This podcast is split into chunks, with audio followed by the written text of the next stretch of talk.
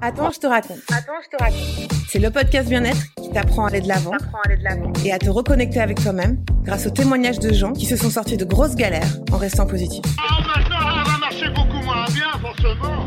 J'ai glissé, Maintenant, chef. je sais que vous asseyez sur mon honneur, permettez-moi de m'asseoir sur vos conseils. Avec le code FLASH, F-L-A-S-H. obtenez un mois gratuit pour toute souscription à la mutuelle LMP. Obtenez un mois gratuit pour toute souscription à la mutuelle LMP. Bonjour Domicile, je suis ravie de t'accueillir dans le podcast Attends, je te raconte pour euh, Mutuelle LMP.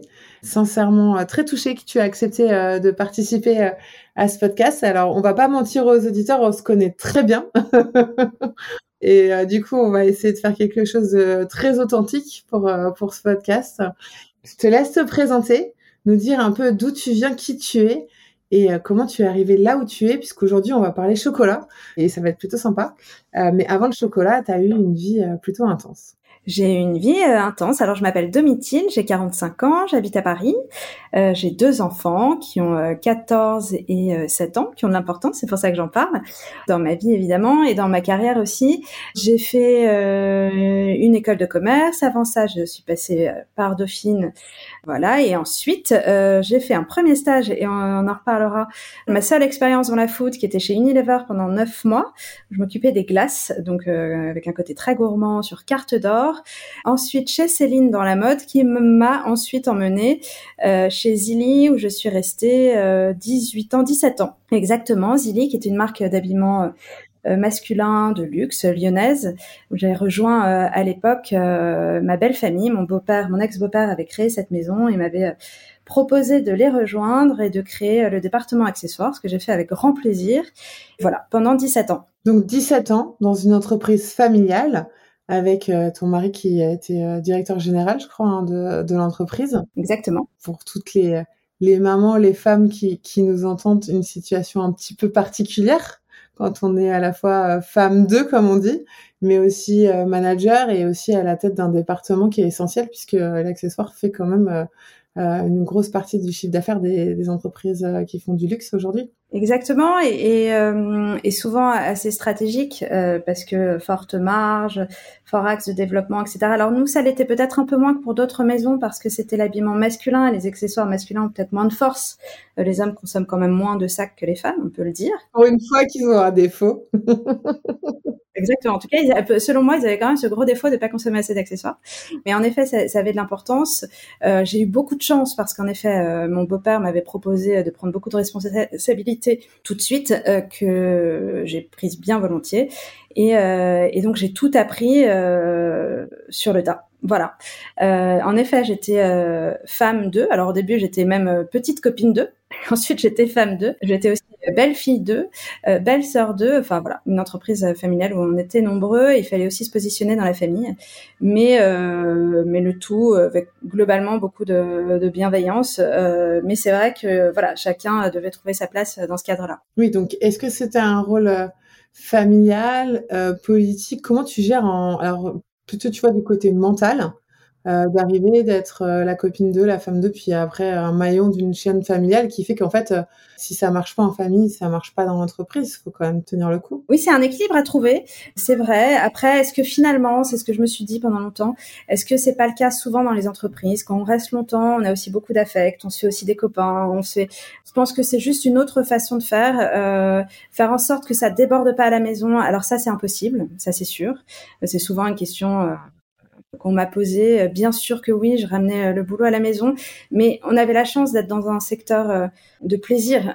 C'était une marque de luxe très belle qui vendait du plaisir aux hommes, enfin qui vend toujours, je crois, j'ai pas suivi l'évolution de- de- dernièrement, mais voilà, qui était vraiment dans le plaisir procurait aux hommes, qui se faisait plaisir en ve- venant là, et, et finalement ramener ça à la maison, c'était quand même moins compliqué que de ramener euh, des clous et des vis quelque part euh, comme ambiance et comme Ou d'avoir l'impression que ton engagement doit être 7-7, 24-24 parce que sinon la Terre s'arrête de tourner. Oui, en même temps, il y avait quand même un côté euh, de savoir-faire, moi, qui me, qui me touche encore beaucoup, et d'ailleurs, ce sera le, le lien avec la suite, euh, le côté savoir-faire, les gens qui s'impliquent pour essayer de faire de très beaux produits avec leurs mains, sourcer les, les bonnes matières, les belles choses, etc., et ramener ça à la maison le soir. C'est franchement pas désagréable. Après, euh, bien sûr, euh, il y avait aussi des tensions familiales, évidemment, mais comme je pense qu'on en a aussi avec un boss, quand on a un boss ou avec des RH pas sympas dans des grands groupes. Hein, j'ai pas connu ça, mais j'imagine. ils sont overstressés aussi, donc je sais pas. C'est pas la même chose, c'est évident.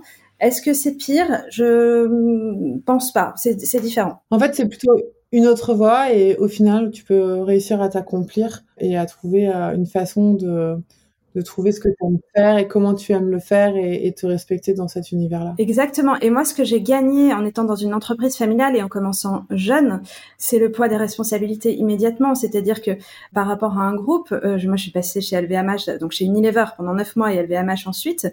Bon, bah, chacun sa place, chacun son rôle, on ne déborde pas. Euh, voilà, c'est exactement l'inverse de ce que j'ai fait après, avec d'autres problèmes bien sûr, mais pas celui-là. C'est-à-dire que celui-là, j'étais en responsabilité.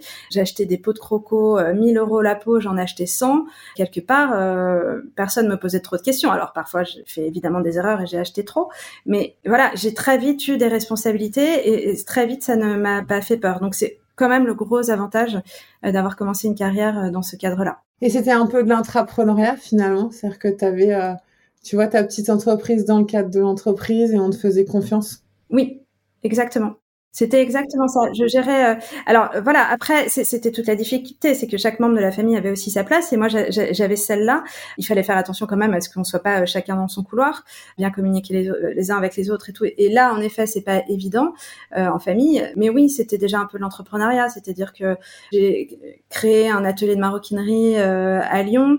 Bon, bah c'est une petite business unit quelque part. Voilà, j'ai acheté les éléments pour fabriquer les produits dont je m'occupais moi. C'est-à-dire qu'il n'y avait pas un service achat. Enfin, il y avait aussi un service achat mais qui regroupait tout ça. Mais j'étais euh, quand même responsable de ma petite business unit, oui tout en, en créant de nouvelles. Par exemple, de lancer euh, les lunettes. On avait toute une activité euh, lunettes solaires. bon, bah, c'était une activité totalement nouvelle qu'on a complètement créée sur un marché nouveau, avec un mode de distribution nouveau, etc. Donc oui, très entrepreneurial et le tout très accompagné pendant longtemps par mon beau-père qui est un entrepreneur né. Donc en effet, qui donnait un peu les, les, euh, les, bonnes impulsions euh, pour réussir ça. Donc finalement, tu avais une carrière un peu toute tracée. Euh, des entreprises familiales, c'est pas des entreprises que tu quittes généralement. Dans ce podcast, on aime bien parler de, de moments qu'on appelle kensuki, qui est, tu sais, quand tu casses de la vaisselle au Japon, tu la recolles avec euh, de la colle d'or hein, et on dit qu'elle est plus jolie qu'avant. Donc toi, tu vas quitter euh, cette entreprise familiale. C'est a priori, je pense, pas me tromper, un vrai moment kensuki pour toi où on casse tout, on recommence. Qu'est-ce que tu peux nous en dire et comment on se réinvente? Exactement. Il se trouve que je l'ai quitté en, en, deux temps, euh, dans deux temps euh, de vie difficiles. Et oui, et aujourd'hui, euh, quand on parlera de la suite, on se rendra compte à quel point euh, finalement tout ça n'a été que force et, et, finalement une vraie opportunité de situations difficiles que je pas forcément choisies, mais qui finalement ne m'ont porté que vers une très jolie vie aujourd'hui et, un job euh, génial. Donc, euh, en effet, c'est exactement ce que tu dis. Je l'ai quitté en deux temps. Je l'ai quitté une première fois. L'entreprise a connu des grosses difficultés financières pendant de nombreuses années, qui ont aussi créé des tensions familiales, qui ont fait que oui, à un moment donné, il était quand même plus judicieux euh, pour préserver ma famille mon, mon cocon, euh, mon couple, mes enfants et, et, et ma santé mentale, oui, euh, dans ce contexte extrêmement compliqué d'entreprise qui, qui n'allait plus bien, euh, je suis sortie de l'entreprise tout en continuant quelques missions, notamment la gestion, le lancement et la gestion du site euh, e-commerce en indépendante. Donc ça, ça s'est passé dans un premier temps. Ça a été une petite blessure pour moi. C'était ma décision aussi. C'était une décision familiale, mais euh, mais la mienne aussi, parce que j'avais euh, j'ai lâché un produit que j'aimais tellement, qui était la maroquinerie. J'adorais passer du temps en, atelier, j'adorais passer du temps avec un fournisseur que j'aimais beaucoup, qui était dans le 20e arrondissement. Et voilà, et je quittais quand même des choses que j'aimais. C'était difficile, mais il fallait le faire. Donc c'était comme ça. Donc j'ai continué quand même à gérer euh, le site de e-commerce pendant deux ans. Puis, euh, en effet, euh, j'ai affronté une séparation, un divorce. Euh, L'entreprise a été placée en redressement judiciaire, euh, a été perdue par la famille et mon contrat de freelance s'est arrêté. Donc ça a été patatras. D'un coup, c'est en effet et mon cocon familial qui qui craque et ma carrière qui craque. Et donc, comment faire? À ce moment-là pour pour avoir la force de se remettre en question, de rechercher un job. Est-ce que j'avais envie d'aller dans un groupe ou pas? Est-ce que j'avais envie de monter ma boîte? Donc ça, tu l'as suivi de très près, donc tu sais que donc je me suis plutôt dit que l'entrepreneuriat était peut-être un peu plus fait pour moi que le salariat. Donc j'ai rappeler aussi que devenir maman solo, euh, parce qu'on en parle peu, c'est quand même une épreuve. C'est que euh, bon, la garde est répartie euh, comme elle est répartie, mais finalement la charge mentale, euh, je pense que euh, de maman reste extrêmement importante. Gérer une séparation, c'est aussi gérer le mental de ses enfants, des changements d'école, des déménagements, gérer aussi une rupture professionnelle. Donc c'est quand même tomber euh, très bas. C'est ça. En venant de très haut en plus. Alors, en venant de très haut, je sais pas. Euh, en tout cas, j'ai l'impression en effet que, que j'avais plutôt euh, une vie chouette qui me convenait. En tout cas, c'était vraiment le sentiment que j'avais à ce moment-là, euh, c'est que ma vie me convenait très bien et que tout allait bien. Bon, je me suis trompée parce que manifestement tout n'allait pas très bien. Et en effet, tout a été patatras. C'est-à-dire que je me suis retrouvée avec mes deux enfants seule à Paris puisque mon ex-mari a choisi de déménager à Lyon, à vendre un appartement, acheter un appartement, déménager. J'ai des travaux, tout en ayant euh, en effet euh, perdu euh, ma place professionnelle, etc.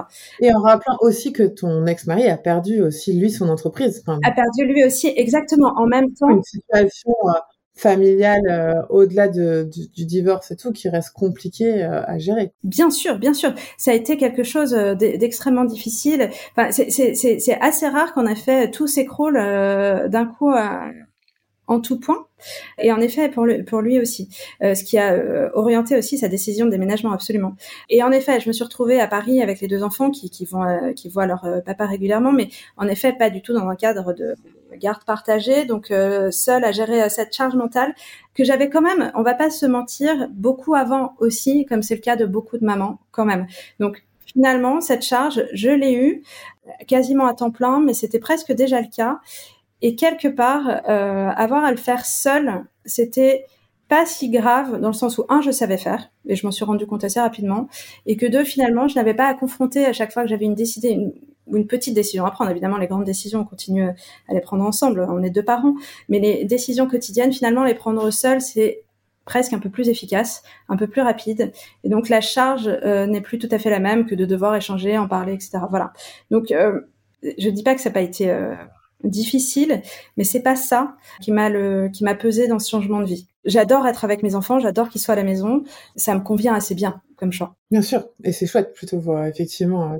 C'est très chouette. Et j'ai beaucoup de chance pour ça aussi parce que je sais pas si un autre système, même en termes de charge euh, mentale, euh, m'aurait mieux convenu. Alors, tout est mis par terre d'un plan perso. Euh, moi, je t'ai suivi, accompagné dans le lancement d'un projet euh, professionnel euh, qui finalement bah voilà, à vouloir lancer euh, ton entreprise, à rester euh, connecté à tout l'écosystème que tu connaissais avant, parce qu'on va pas rentrer dans les détails de ce que tu avais monté, mais tu as fait rencontrer beaucoup de monde, que je trouve assez rigolo. Enfin, rigolo, je sais pas, mais en tout cas, émouvant dans ton histoire, c'est ce côté un peu euh, sérendipité, euh, auquel je crois moi beaucoup et se dire voilà j'essaie de monter un projet mais en même temps sincèrement déménager changer les enfants d'école changer de vie professionnelle changer de vie de avoir de mari à la maison, de gérer les déplacements des enfants. Euh, il y a une charge mentale de dingue, monter une boîte en même temps. Enfin, déjà, monter une boîte, c'est compliqué, mais en plus de ça, c'était, euh, franchement, moi, je t'admirais. Mais finalement, cette volonté de repartir dont tu savais pas trop quoi, mais quelque chose qui te passionnait, t'as fait rencontrer des gens. Et ces gens, il y a un moment, il y a une rencontre quand même assez, euh, assez dingue. Oui, et d'autant plus que finalement, euh, ce qui m'est tombé dessus, parce que ça m'est tombé dessus, est venu plus de ma vie euh, personnelle que professionnelle. Et c'est ça qui a été amusant. Je m'attendais pas du tout à ça. Donc voilà, rapidement, tu le sais, euh, j'étais partie. Donc j'avais une boîte de conseil. donc mon idée, c'était de conseiller les jeunes marques de maroquinerie dans leur développement et leur collection, etc. Et me rendant compte au gré de mes rencontres que ces boîtes ces jeunes marques hyper dynamiques euh, françaises euh, n'avaient plus de lieu de distribution, j'avais décidé de moi créer euh, en effet la, la distribution de ces maisons-là. Donc là, j'allais partir là-dessus vraiment avant l'été, c'est-à-dire j'avais déménagé, j'étais prête, j'avais quasi mon business plan, objectif septembre, on se lance. Euh, à un moment donné, il faut y aller, je prends le risque, un risque de plus ou de moins. Après tout, avec tout ce que j'avais vécu, j'étais plus assez près, j'y vais. J'avais même fait dans mes plans euh, mon petit bureau avec presque mon petit stock de sacs euh, dans mon petit bureau, euh, dans mon petit appartement, etc. Tout était prévu comme ça. Bah alors là, on peut le dire tellement c'est un signe incroyable. Le même jour, en juillet l'année dernière, donc c'est quand même assez récent, on signe la vente de notre appartement et de notre divorce chez le notaire euh, en même temps parce que les deux, euh, les deux opérations étaient liées et, euh, et c'était choisi comme ça. Et pendant la signature de ces deux événements forts de changement de vie, arrive un message sur mon téléphone qui était tourné vers moi. Et le Domitil, nous reprenons euh, une entreprise. La phrase c'était une entreprise héritage. J'aimerais que nous en parlions. J'ai pensé à toi. Et c'était le frère euh, d'une de mes très bonnes amies euh, que j'avais rencontré quelques fois, très sympathique, etc. Mais avec qui évidemment je n'avais jamais travaillé et que je connaissais très peu, qui m'écrivait. Donc ça m'a offert déjà pendant ce moment-là une, une, petite évasion et une projection alors que j'étais en train de clore deux éléments forts de ma vie, j'ai eu ce petit éclair de, vision. Tiens, c'est marrant, on pense à moi pour euh, quelque chose, mais alors sans savoir du tout ce que c'était. Très bien. On se rencontre trois jours après. Il me raconte son projet. Voilà, on rachète une maison de chocolat historique, un potentiel incroyable. Euh, je cherche le porteur de projet. C'était ça le mot. Et moi, j'avais du mal à comprendre ce que c'était que le porteur de projet. Je me suis dit bon, euh, pourquoi pas euh, On me demande de les aider à reprendre une marque. J'avais pas tout intégré. bah, je pense qu'il valait mieux pas, non? non, en effet, probablement pas. Mais j'arrivais pas, euh, je sais pas pourquoi, mais j'arrivais pas à imaginer euh, la suite telle qu'elle était euh, vraiment. Et ce qui était amusant, c'est que après avoir rencontré Pierre Guillaume, j'ai appelé sa sœur, qui est une amie très proche, quasi. Enfin voilà, nos enfants sont très amis. Je suis très amie avec elle, je suis très amie avec son mari. Enfin, vraiment proche entourage et surtout des gens qui nous ont, les enfants et moi, beaucoup accompagnés dans toute cette période de transition.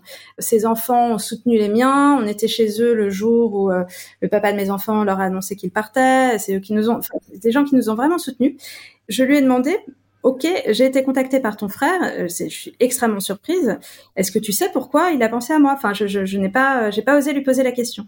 Et elle me dit, mais écoute, ça fait quelques mois qu'il cherche quelqu'un pour ce projet et qu'il ne l'a pas et que c'est clé dans la reprise d'avoir la personne euh, qui reprend. Et j'ai pensé à toi. Et dit ok merci. Pourquoi? Et elle me dit évidemment tu as bossé dans le luxe etc très bien. Mais surtout ça fait un an et demi que je t'observe. Traverser tous ces changements de vie et pas une fois, je ne t'ai pas vu ne pas prendre la bonne décision au bon moment pour avancer et pour tracer ta route. Tu as dépoté tous les dossiers les uns après les autres, tu les as fermés, t'es passé à autre chose. C'était euh, presque une machine. Et alors, vu le projet qui attend cette boîte, j'ai pensé que tu étais la bonne personne. Donc en fait, c'est même pas des compétences professionnelles, mais c'est plutôt ta capacité à traverser des épreuves. Exactement. À toute épreuve, quelles que soient les, les décisions à prendre, etc. Ce côté un peu bulldozer, faut le dire quand même. A priori, ça veut dire ça. Bah après coup, quand même, on se dit. Euh, Et c'est un art pour un, un, dirigeant de prendre les bonnes décisions très vite. Hein voilà, en tout cas, c'est ce qu'elle m'a dit. Alors moi, je peux pas m'approprier ça. Je le raconte euh, modestement. Hein. Ce sont ces mots parce que je suis allée les chercher pour essayer de comprendre. Mais j'ai trouvé ça tellement chouette que finalement, ce soit toutes mes épreuves personnelles et tout ce que euh, toutes ces compétences là que je voyais pas comme des compétences. Hein. Moi, j'ai juste euh, fait ce que j'avais à faire. J'ai jamais vu rien d'exceptionnel et je pense que toi, Elodie, t'aurais géré les mêmes choses de la même façon, à la même vitesse. Quand on n'a pas le choix, on fait en fait. Hein. Surtout quand on est maman. Oui, c'est l'instinct de survie, ça s'appelle. Oui. Et puis, enfin voilà, j'ai jamais eu le sentiment de, de, de pas faire ce que je devais faire. Enfin, je, je, je, n'ai pas eu le choix, je l'ai fait à ma façon, bien ou pas. Ton ami a complètement raison. Hein, parce qu'on va passer les différentes étapes, etc. Et donc, tu, tu es quand même nommé CEO ouais. de la plus vieille chocolaterie au monde. C'est ça le truc. Ou la première, comme on dit. L'inventeur du chocolat, euh, du chocolat à croquer. Incroyable. Raconte-nous, c'est quoi cette, cette entreprise qui était quand même très poussiéreuse quand tu es arrivé ah oui, il y a encore beaucoup de travail à faire, mais qui correspond tellement en plus. C'est euh... oui. Et alors oui, non. Et l'autre chose euh, que cette amie aussi avait dit à son frère, c'est Domitil euh, est très gourmande. Elle aime le vin, elle aime les bons restos, elle aime euh, aussi tout ça. Donc vraiment, c'était ma, ma vie personnelle qui m'a menée là, plus que ma vie professionnelle. Enfin, tes passions, tes goûts, est-ce que tu es aussi, je pense. C'est pas. Moi, je crois pas, tu vois, à cet équilibre pro-perso. On n'est qu'une seule personne, tu vois. T'es pas une personne au boulot, une personne. À... Mais en fait, c'est tout ce que tu es, toi, qui va faire que tu vas pouvoir accomplir une mission qui t'est destinée quelque part. Voilà. Et en, tout cas, euh, voilà, c'est comme ça que j'ai été présentée. Et donc oui, j'ai repris. Euh, donc ça s'est fait extrêmement rapidement pour moi. Je sais que l'opération avait pris euh, plus de temps. Début octobre, bah, la direction, enfin la, présidence de cette très belle maison de chocolat qui s'appelle De Beauve. L'histoire de la maison est que Sulpice de Beauve était le pharmacien de Marie-Antoinette. Marie-Antoinette n'aimant pas le goût de ses médicaments, il a cherché un moyen de les lui faire aimer. À l'époque, on buvait du chocolat chaud, mais on n'en mangeait pas. Et il a trouvé euh, l'astuce pour le rendre rigide et enrober les médicaments de Marie-Antoinette de chocolat. Et c'est ainsi qu'il a inventé le chocolat à croquer. À l'époque, et donc le chocolat à croquer, la différence avec le chocolat, c'est quoi? C'est le vrai chocolat. C'est le chocolat qu'on croque. C'est, enfin, moi je mange. Avant, c'était quoi le chocolat si on le croquait pas? Le chocolat qu'on mange en fait. Avant, on buvait le chocolat. On le buvait. Et alors, c'était vraiment, on buvait du chocolat chaud. C'était un vrai moment dans les salons euh, de Versailles, euh, boire du chocolat chaud. D'ailleurs, c'est très documenté euh, ce moment, ce moment-là. Et donc, non, il a inventé le, le chocolat rigide, le chocolat tel que l'on mange aujourd'hui euh, tel qu'on le connaît. Et c'était un subterfuge en fait. Il a inventé ça pour lui faire prendre ses médicaments. Exactement, pour lui faire prendre ses médicaments plus volontiers, ses médicaments contre les maux de tête à l'époque. Et est né de, ce, de ça, ce qu'on appelle aujourd'hui, et nous c'est notre produit phare sur lequel on, travaille beaucoup en ce moment, ce sont les pistoles de Marie-Antoinette, parce qu'elle a appelé ça ces, ces pistoles, ces petits bonbons de chocolat, c'était des, des, pièces en chocolat. L'histoire fait que elle, elle les adorait, euh, donc c'était du chocolat au lait d'amande, son mari célèbre, elle les aimait à la vanille, et voilà. Donc oui, j'ai eu la chance de reprendre une maison avec une histoire euh, incroyable incroyable et chaque élément euh, que je touche depuis est riche. Donc évidemment, donc il y a cette histoire de Marie-Antoinette qui, qui c'était un pharmacien. Il a ensuite créé sa, chocolaterie en 1800. Donc là, il est devenu vraiment chocolatier. C'est ensuite associé à son neveu qui lui aussi était une tête chercheuse et qui a inventé le la lactoline. Donc ça, on a les brevets de ça. C'est le, les prémices euh, du lait en poudre, donc qui a aussi beaucoup servi pour le chocolat, pour la pâtisserie, etc.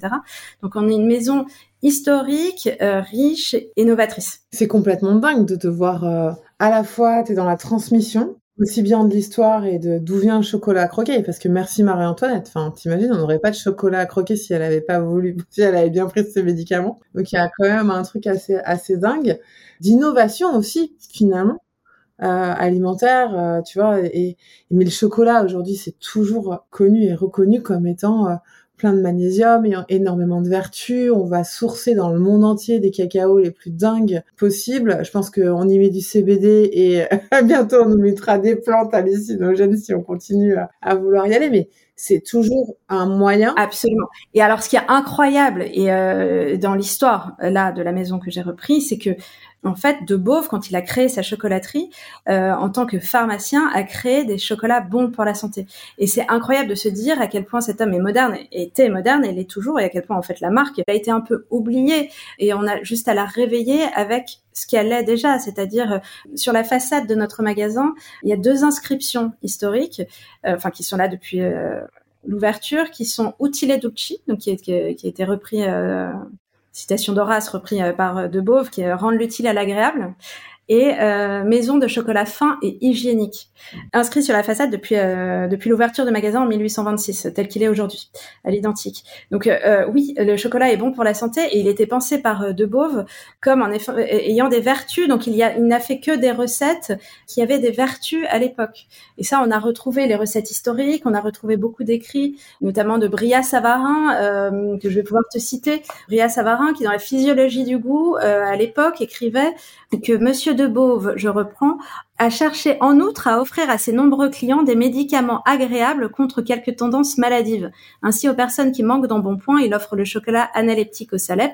À celles qui ont les nerfs délicats, on appréciera hein, euh, les nerfs délicats, le chocolat antispasmodique à la fleur d'oranger, au tempérament susceptible d'irritation, le chocolat au lait, etc., etc. Et c'est incroyable de se dire à quel point euh, c'est hyper moderne parce qu'aujourd'hui, évidemment, on ne pense qu'aux aliments euh, qui nous font du bien, et qui nous font du bien pour la santé, euh, et qu'en fait le chocolat et, en plus de Beauvais-Galet a ça euh, au cœur de son histoire. Complètement. Alors comment on réinvente une marque? C'est quoi aujourd'hui tes challenges? Ça a l'air énorme quand même. C'est qu'en fait, tu as un passé que tu traînes, une histoire très longue. Réinventer tout ça, c'est quand même... Euh, Est-ce que tu peux nous parler du lieu dans lequel aujourd'hui tu travailles, qui est aussi bah, votre flagship, comme on dit, votre store principal Exactement, notre flagship. Euh, on a beaucoup de chance parce que le flagship a été fait par les, euh, architectes de Napoléon, Percier et Fontaine, ce qui était déjà très avant-gardiste euh, à l'époque, parce qu'aujourd'hui, que de grands architectes fassent des magasins dans le monde du luxe, c'est presque banal, mais enfin à l'époque, c'était quand même les architectes qui ont fait l'Arche du Carrousel du Louvre, la rue de Rivoli, plein de villas romaines, et De Beauve a eu la chance de faire faire son magasin, sa décoration par Percier et Fontaine, qui est donc classé aujourd'hui monument historique. Et donc notre magasin est toujours celui-là, on y est toujours, avec ces belles inscriptions sur la façade, un comptoir d'apothicaire classé magnifique. Et on a beaucoup de chance et ça montre aussi, euh, même par la décoration, à quel point la marque était hyper avant-gardiste. Et est-ce que Napoléon croquait du chocolat? Alors, Napoléon croquait du chocolat et euh, quasiment tout de suite, il a même été client dès 1800, 1801, je crois, euh, premier consul. Euh, il adorait les amandes enrobées de chocolat qu'on appelle chez nous aujourd'hui les croques amandes. De la même façon, la première fois que des fruits secs étaient enrobés de chocolat. D'accord. Donc en fait, il avait ce goût aussi pour le chocolat, au-delà du fait d'avoir confié ses architectes pour permettre de créer un, un beau lieu pour euh, se tendre du chocolat. Alors, ok, c'est bien Marie-Antoinette, Napoléon, mais tout ça, en fait, c'est pas nous aujourd'hui. Ils ont utilisé ça plutôt comme euh, vecteur pour faire passer des choses qui n'étaient pas très agréables à manger ou des moments qui n'étaient pas très agréables à passer en choses plus positives. Alors, oui, il y a deux choses. Euh, Marie-Antoinette et Napoléon, c'est bien, mais ça montre aussi quelque chose qui est perduré dans l'histoire, c'est qu'en fait, les gens les plus puissants et les, plus influents du moment ont toujours été clients de Beauvais-Galais, et c'est toujours le cas aujourd'hui. Donc ça, c'est assez amusant, c'est que Marie-Antoinette, évidemment, n'était pas n'importe qui à ce moment-là. Napoléon, je viens de le dire, époque premier consul, client tout de suite. ça a continué après, même 19e, 20e. Marcel Proust a parlé de son goût pour les chocolats de Beauvais-Galais, Anatole France plus récemment Coco Chanel qui était cliente, Sonia Riquel, cliente du quartier.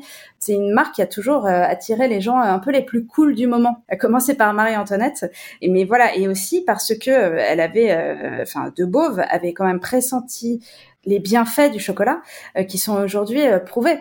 C'est ça qui est extraordinaire et c'est là où nous on a beaucoup de chance et on est très légitime sur ce marché, c'est que depuis toujours on fait du chocolat bon pour la santé. Et il se trouve qu'en plus, euh, le chocolat en lui-même, le cacao, a beaucoup de vertus. Et c'est aujourd'hui prouvé. Mon amie Victoire, qui m'a beaucoup euh, accompagnée au départ euh, pour me former en accéléré sur le chocolat, a écrit un livre avec... Tu, peux, tu peux nous dire qui, qui est Victoire? Parce que tout le monde la connaît peut-être pas. Bah non, non, non, bien sûr. Alors Victoire est chocologue. Elle a créé son, son métier.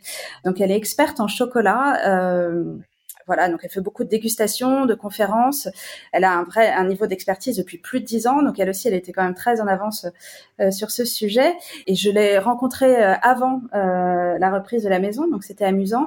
Et c'est vrai qu'elle m'a aidée, puisque ce que je te disais tout à l'heure, c'est que moi, je viens pas de ce monde-là, donc j'ai eu besoin d'une petite formation accélérée qu'elle a faite de façon très efficace. Et il se trouve qu'elle a écrit un livre avec un médecin nutritionniste, le docteur Afid Alol, avec des recettes bonnes pour la santé.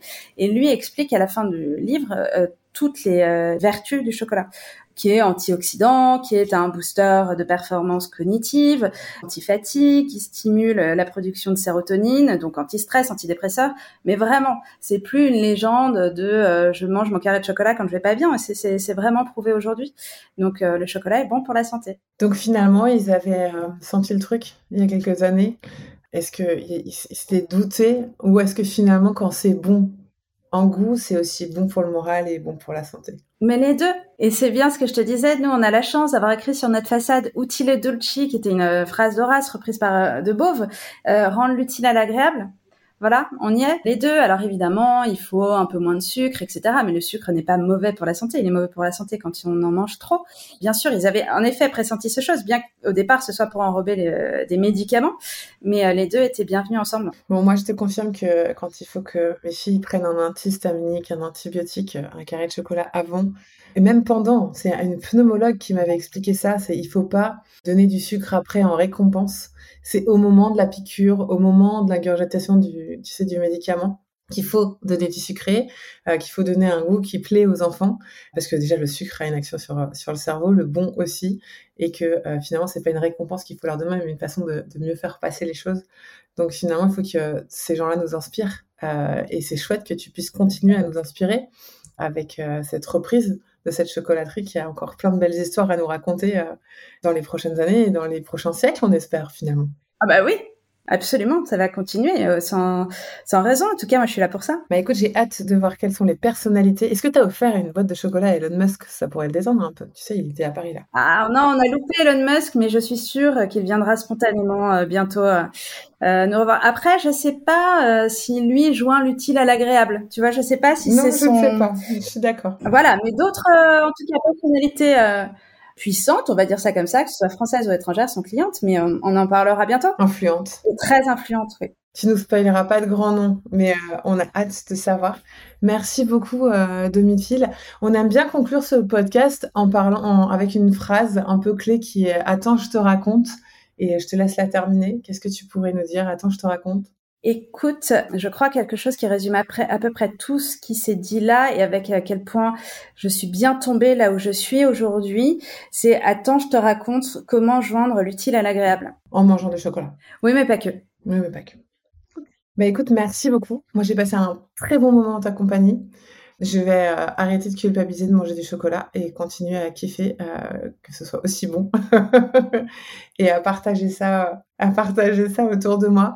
Merci beaucoup d'avoir participé euh, à ce podcast qui a pu voir le jour grâce à la mutuelle LMP. Donc, je vais la recommander aussi de prescrire du chocolat à leurs adhérents pour aller mieux.